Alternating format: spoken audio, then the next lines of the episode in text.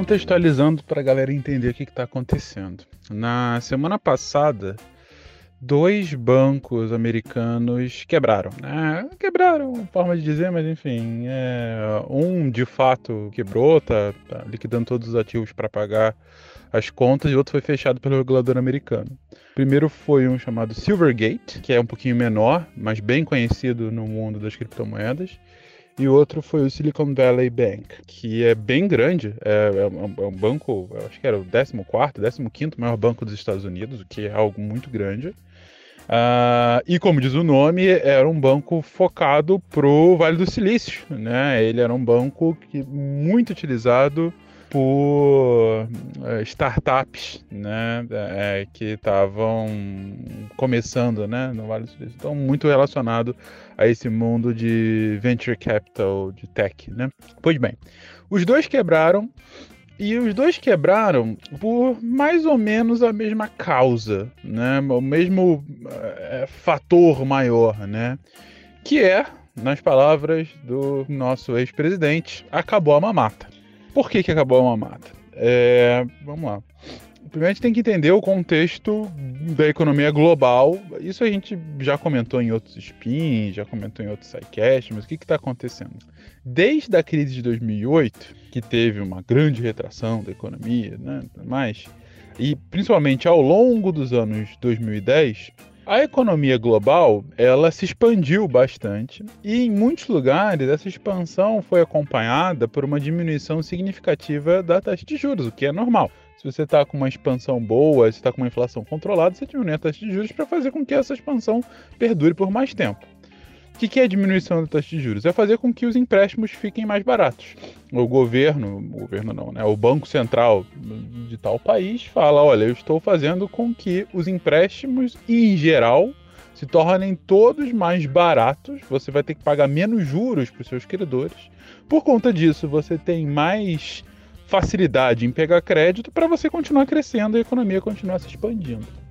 Quando veio a crise decorrente da pandemia, em 2020, a economia ficou estagnada não porque faltava crédito, mas porque faltava gente na rua. Então, o que, que os bancos centrais fizeram? Diminuíram ainda mais a taxa de juros. Em alguns lugares ela ficou negativa, em alguns lugares ela ficou zerada. Né? Inclusive nos Estados Unidos, por algum tempo, ficou zerada. Para quê? Para fazer, olha, o crédito agora está virtualmente de graça. Você pode pagar, é, pegar dinheiro e depois é, é, é, é usar e pagar de volta e não vai, você não vai pagar pelo dinheiro, né? você só vai devolver o dinheiro, não, não vai pagar por isso que é a taxa de juros. E fez isso justamente para a economia não parar num momento em que um outro fator, um fator absolutamente externo à economia estava acontecendo, que era a pandemia. E aí diminuiu muito a taxa de juros.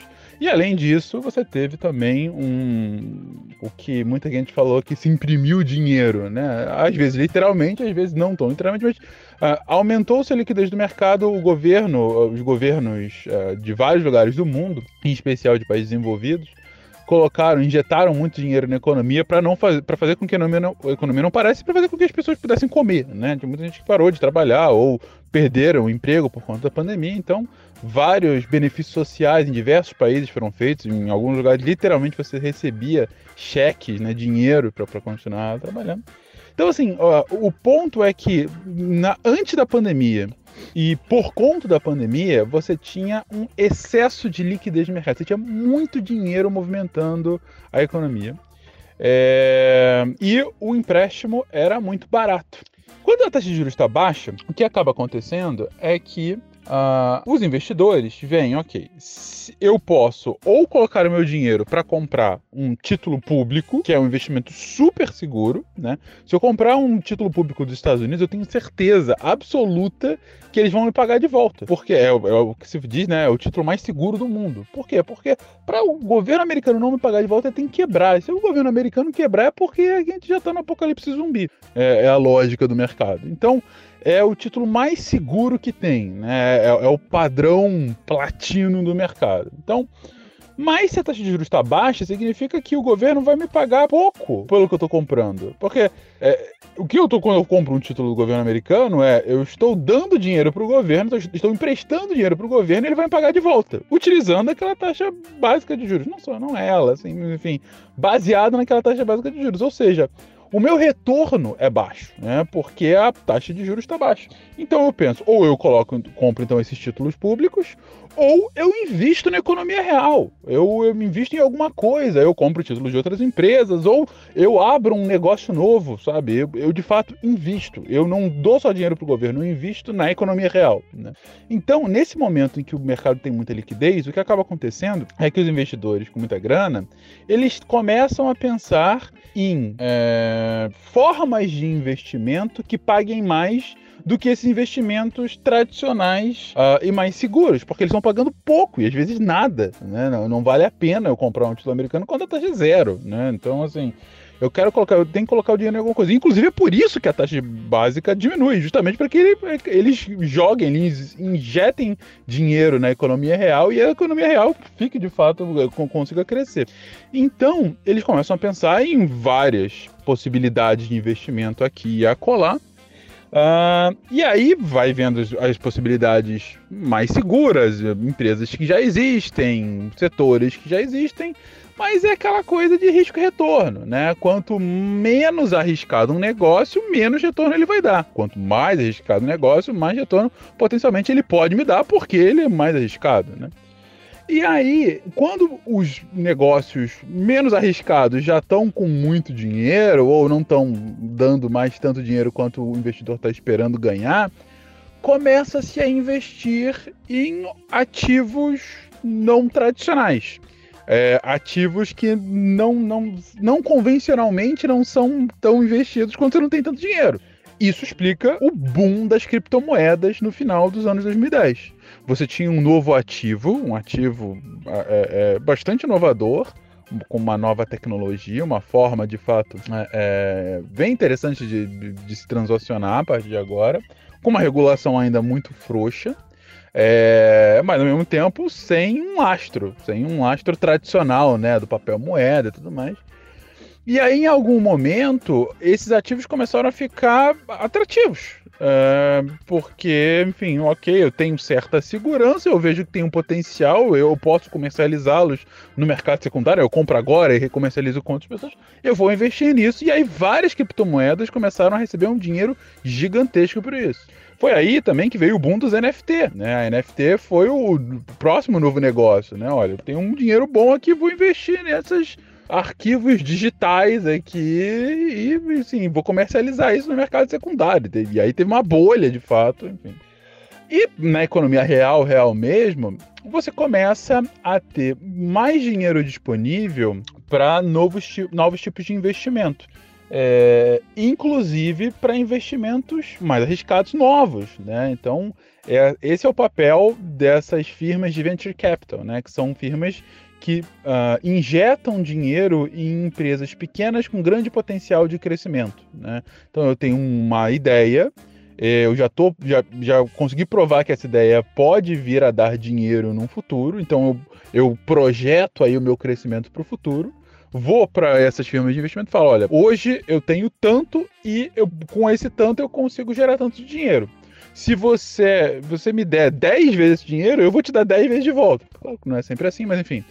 É, o ponto é, eu consigo comprovar que eu tenho uma tese de crescimento é, é forte para o futuro. E aí você compra parte da minha empresa, ou às vezes me empresta dinheiro, depende de como a firma funciona, mas enfim, você injeta dinheiro aqui nessa minha nova firma e num futuro próximo você vai ver a valorização que eu e você aí vende para outra firma, ou eu vou fazer um IPO e aí eu vendo as minhas ações, você vai ganhar um dinheiro absurdo num espaço até pequeno de tempo. E isso acontece muito em empresas tech, que tem essas teses novas, porque tem uma tecnologia nova, tem uma nova forma de fazer alguma coisa por conta de um, um, um desdobramento tecnológico, ou, uh, enfim, eu estou é, é, é, inventando uma.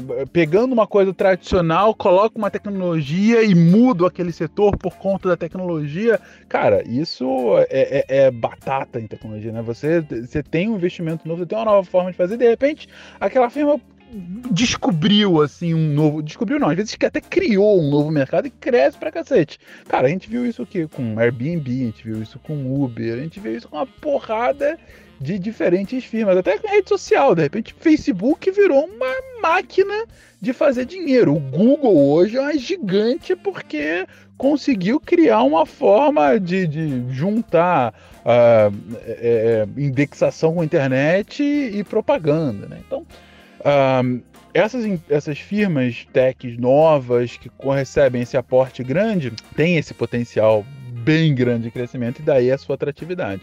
O problema é que uh, nem tudo que reluz é ouro. Né? De fato, tem muitas firmas com grande potencial, mas tem outras que ficam só no potencial, vamos dizer dessa forma.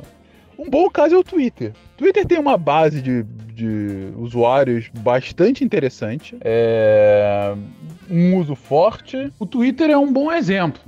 Por que, que é um bom exemplo? Porque é uma rede social que tinha uma base que tinha não, que tem, né, uma base de usuários muito, muito forte. Uh, tem um ótimo reconhecimento no mercado, uma das maiores redes sociais que a gente tem por aí, mas nunca conseguiu efetivamente monetizar. Né? Nunca conseguiu transformar em realidade esse grande potencial que a empresa tinha.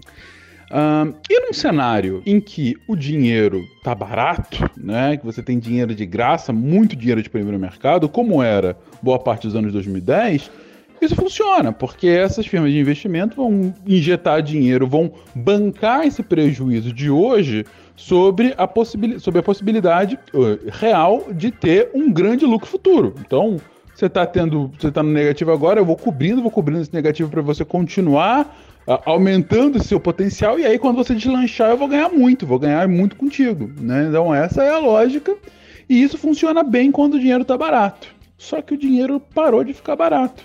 Por que, que parou de ficar barato? Por conta do aumento da inflação no mundo inteiro. A gente já comentou isso em outros spins, em outros sidecasts, que a gente está sofrendo uh, uma inflação global muito alta desde 2021, 2022 principalmente. É, que tem também muitas causas, e uma dessas causas é justamente essa disponibilidade grande de dinheiro no mercado. Você está com muito dinheiro disponível uma economia que tava, ficou estagnada por conta da pandemia e de repente ficou hiperaquecida, e outros muitos é, é, motivos, como cadeia de suprimento, é, fechamentos aqui e ali que acabam é, é, atrapalhando a economia global como um todo, enfim. Não, não vou entrar aqui no mérito. Mas o ponto é que, como solução potencial desse aumento da taxa de juros, o que os bancos centrais do mundo inteiro fizeram foi é, aumentar a taxa de juros. Eu aumento a taxa de juros para fazer com que a inflação é, consiga é, possa ficar mais controlada, né? É, e por que eu faço isso? Eu estou aumentando a minha taxa de juros, estou fazendo com que o dinheiro fique mais caro, então qualquer tipo de empréstimo que você vai pegar vai ficar mais caro, e, e também estou fazendo com que você deixe de investir tanto nessa economia real e comece a deixar o dinheiro mais parado. Justamente, eu estou querendo que você desaqueça a economia, né, é, a fim de que a inflação possa ser combatida. Então, o dinheiro que estava é, é, abundante no mercado global, de repente começa a ficar cada vez mais escasso. E aí, essas firmas têm que começar a priorizar tem que ou fazer com que os investimentos atuais comecem a dar resultado, e isso explica muito dessas grandes ondas de demissão que a gente está vendo no setor tech. São empresas que, é, é, mesmo empresas gigantes, né? Que de repente estão sendo apertadas pelos seus investidores, falando: olha, eu quero que você comece a me dar resultado porque o dinheiro farto está acabando, né? E aí, uma forma deles fazerem isso é diminuir os seus custos, e infelizmente isso é, é afetar a, a, sua base de salários, né? Ou seja, acaba gerando essa demissão. Para algumas, para outras é, é, onda mesmo, estão fazendo reestruturação, porque agora, já que algumas fizeram, eu vou na onda agora, porque eu não fico mais como tão, tão vilã, né? Mas enfim, não vou entrar no mérito. É, e aí, Uh, e, e, onde que a gente chega então nesses dois bancos, né, que acabaram uh, tendo quebrado na semana passada nos Estados Unidos? O Silvergate, como eu disse antes, ele lidava muito com criptomoedas, com criptoativos como um todo. Então, várias plataformas de investimento em criptomoedas acabavam utilizando o Silvergate como um banco principal de, de transações. Tinha lá questões é, preferenciais para essas plataformas. E como a gente viu desde o final do ano passado, muitas dessas plataformas começaram a ter um efeito dominó de falência. Por quê? Porque os ativos que estavam hiper uh, valorizados por conta da disponibilidade de dinheiro, de repente começam a perder valor no mercado. As empresas que pareciam ter um dinheiro muito grande, mas era um dinheiro em criptoativos, de repente começam a ficar com pouca grana. E, e gente que ficava fazendo é, é, transações nessas plataformas, de repente começaram a tirar dinheiro dessas plataformas, ou seja, começaram a, a realizar, né, transformar os criptoativos em, em, dinheiro né, de verdade e não em dinheiro virtual. É, e aí essas plataformas começaram a ter que, de alguma forma, é, cobrir esses, esses custos, né? Que estão assim, perdendo o cliente, clientes estão tirando dinheiro dela e elas estão perdendo valor. E aí, essas plataformas também estavam tirando dinheiro desse banco, e aí o banco começou a não ter dinheiro suficiente para cobrir isso. E aí, uma rápida explicação que é importante, isso aí é uma coisa básica, mas é sempre importante dizer. Gente, dinheiro seu que fica no banco, não fica no banco, né? Não é que você vai lá, depositei mil reais agora no meu banco, vai estar tá lá, mil reais do Fernando, tá lá paradinho sempre que eu quiser. Não o banco, ele tem que ficar, ele tem que ter, é, vou colocar aqui aspas, né, em espécie, não é em espécie porque é, é virtual, mas enfim, mas ele tem que ter em espécie coisa de 1, 2, 3%, enfim. Aí vai depender do banco, tudo mais, enfim, e do que, que de fato é o dinheiro de espécie. Mas ele tem que ter uma parte ínfima do dinheiro que está depositado nele. O resto, ele vai pegar esse dinheiro e vai começar a aplicar para render para ele, para de fato o dinheiro continuar. Ele vai usar o dinheiro para outras coisas. É claro que, em teoria, o seu dinheiro está lá. Você tem lá aquele número e o banco está falando: olha, eu sei que você tem esses mil reais, é seu. Só que o banco não tem aquilo fisicamente lá, né? Porque ele está é, jogando ele para todos os lados. Agora, qual é o problema disso? O problema é quando a sua base de clientes vai em massa pegar o seu dinheiro. Porque se você não tem, se você tem, digamos que um banco tenha, sei lá, 20% de tudo isso aqui, já é um número absurdo, mas 20% de tudo que é depositado no banco fica lá fisicamente no banco. Digamos que fique lá mil reais depositado e essa é minha conta. Aí eu vou lá e falo, não, eu, por algum motivo apertou aqui pro meu lado e eu preciso de dinheiro. Eu vou tirar os mil reais agora que eu vou precisar usar por, por algum motivo. Se eu fizer isso, ele tá lá, porque não é só o mil, mil reais que ele tem lá, ele tem lá de outros tantos clientes. Agora, esses 50% dos clientes dele tirarem todo o dinheiro que tem no banco, ele só tem 20% do dinheiro total, o que, que acontece? O banco não tem dinheiro suficiente para cobrir. E aí ele começa a ter problemas. Então, por exemplo, o que o primeiro banco fez, o, o banco das criptomoedas, foi falar, olha, parou, vou, não, não vou funcionar mais, eu vou começar a vender os meus ativos para cobrir os gastos desses meus clientes que estão querendo. Cobrir os gastos, não, cobrir de fato essas retiradas. Porque eu não tenho dinheiro aqui agora, eu vou vender coisas minhas para isso e aí vou parar de funcionar. Porque a gente fala que, que ele quebrou, né? Uh, e o que aconteceu com o Silicon Valley Bank, que é um banco muito maior do que o primeiro, que, como eu disse, é um dos 15 maiores bancos dos Estados Unidos, é algo muito semelhante. Os clientes em massa é, é, começaram a retirar dinheiro dele e ele não tinha dinheiro suficiente para cobrir. A diferença é que ele era tão grande que o regulador americano foi lá e falou: tem que fechar o banco porque ele não está conseguindo ser banco de fato, né? É, e, e, e, por que que no caso do Silicon Valley aconteceu, se não é tanto com a questão de, de, de, é, de criptomoeda? Porque as empresas tech estão precisando dessa grana para sobreviver, porque não tem mais o dinheiro dos investidores lá para cobrir suas despesas.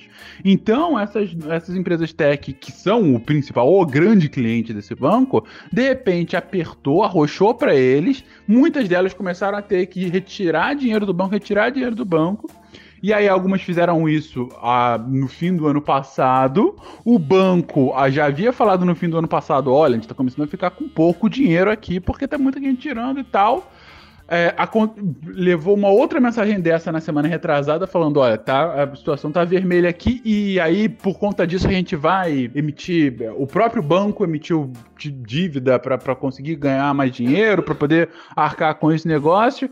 E ele falou isso pro mercado meio que para acalmar os clientes, só que o resultado foi o, o oposto. Os clientes viram aquilo e falaram: opa, o banco tá falando que tá tendo que criar dívida do próprio banco para poder pagar o que eu tô depositado lá, então eu vou tirar disso aí, cara. Teve um momento que eh, eles tiveram um saque em coisa de uma semana, um, um quarto do que eles tinham depositado lá deles foi, tentaram sacar os clientes. Eles falaram, não temos mais essa grana, gente. A gente não tem isso aqui.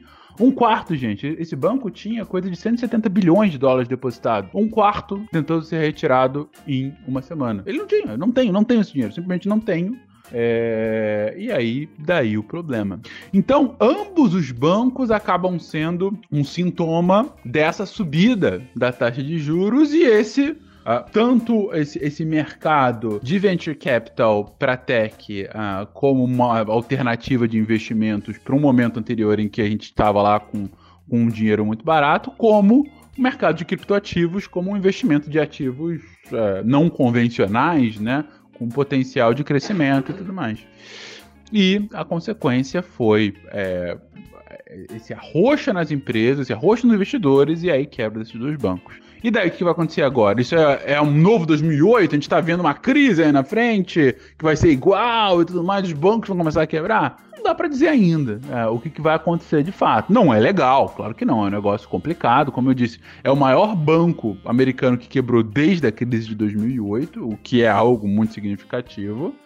Mas, ao mesmo tempo, os grandes bancos maiores, do, principalmente do que o Silicon Valley, é, são bancos que têm tipos de cliente muito distintos desses de, de empresas de tecnologia. Então, eles têm uma solidez muito maior. Mas, ao mesmo tempo, se você for ver aí a, o valor de mercado de virtualmente todos os bancos americanos na semana passada, a galera despencou. Porque todo mundo ficou, opa, tem um problema aí, o que, que vai acontecer, né? E o governo, como é que fica aí? Vai, vai intervir, não vai intervir? Tem que intervir, tem que deixar quebrar? Bancos podem quebrar? Aí é uma outra discussão que talvez valha um sidecast em si, porque eu já estou falando muito e o editor está ficando desesperado. Então, um beijo para vocês e até a próxima. Atualização, então, desde meu último áudio. Os áudios que eu tinha gravado tinham sido gravados no domingo de manhã, mas o negócio está acontecendo, enfim. Hoje, segunda de manhã, já tem duas atualizações grandes, né?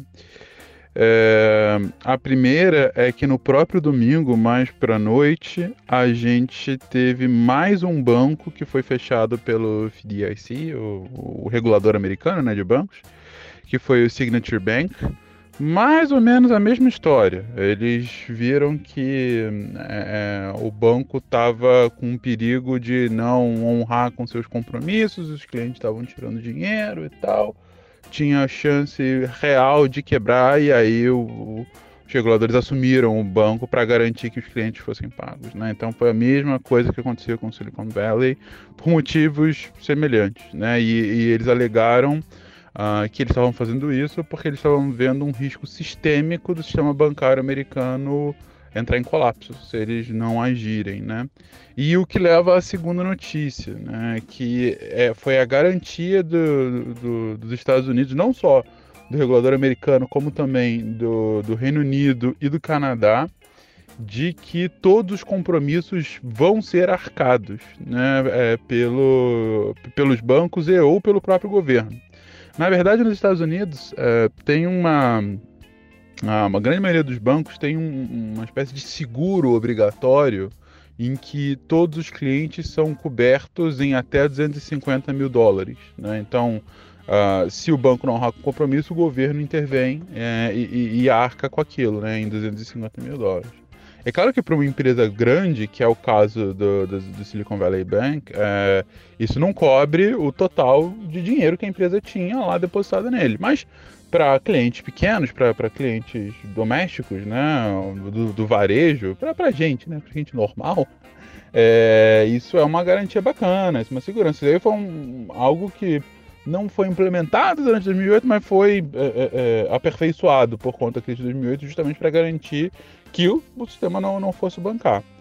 E aí a, a discussão atual para esses governos é o que mais o governo pode fazer. Né? Então, por exemplo, o governo britânico ele meio que intermediou que o Silicon Valley vai ser comprado pelo HSBC uh, e o HSBC é, vai arcar com parte desse prejuízo. Né? Um, tem uma discussão grande se os bancos não poderiam, se, se, se os governos não poderiam então uh, comprar de fato a dívida desses bancos, né? Na prática, seria como se comprasse os títulos de dívida do banco agora uh, ah, para pagar os, os uh, clientes do banco e aí, no longo prazo, você receberia de volta aquilo. Então, você receberia o dinheiro, né? Quando tivesse maturidade dos títulos. Quando, é, é assim, se um título de 5 anos, o governo tá, tá comprando agora o título, essa promessa de que em 5 anos ele vai receber o dinheiro de volta. É, então ele está meio que, que arcando, é, ele está arcando com prejuízos no curto prazo e no longo prazo isso se consolida. Uh, essa seria uma atuação não seria a mesma coisa que o governo americano fez em 2008. O governo em 2008 ele bancou de fato o bailout, né? Eles, eles bancaram a quebra de, de alguns bancos. Aqui eles estariam comprando as, as dívidas agora dos bancos. É, é um pouco diferente. É, não tem um, um, dinheiro direto lá para o sistema bancário mas acaba sendo, né? E aí entra aquela velha discussão do famoso too big to fail, né? Será que é, é deixar o mercado agir? É, será que é a responsabilidade do governo impedir, justamente porque o sistema bancário e todos os outros setores dependem dele? Enfim, aí é uma discussão macroeconômica diferente que eu não farei nesse spin, porque já tá gigante. Um beijo pra vocês.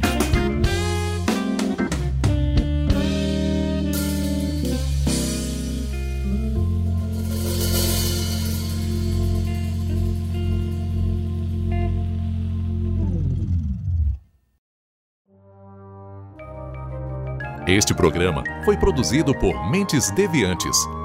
deviante.com.br.